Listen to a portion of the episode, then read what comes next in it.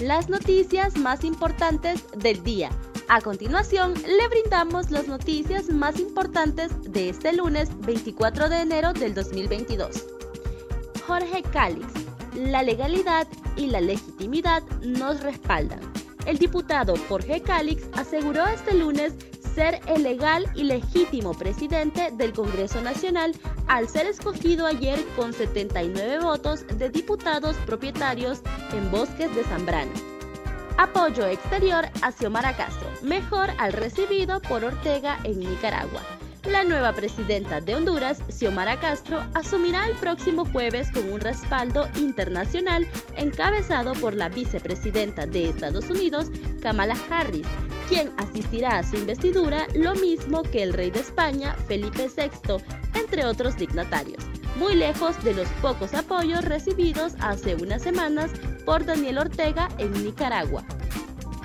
Luis Redondo anuncia reunión con autoridades de Estados Unidos. El diputado y presidente de la Junta Directiva del Congreso Nacional, denominada del Pueblo, Luis Redondo, confirmó este lunes en conferencia de prensa que fue invitado a sostener una reunión con diplomáticos de la Embajada de Estados Unidos en Honduras.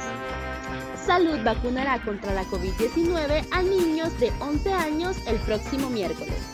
Las autoridades de la Secretaría de Salud, CESAL, informaron este lunes que la vacunación contra la COVID-19 a niños de 5 a 11 años iniciará el próximo miércoles 26 de enero a nivel nacional. Asimismo, que se iniciará con los niños de 11 años y dependiendo de la disponibilidad de las dosis, se aplicará a las demás edades. Caso Angie Peña.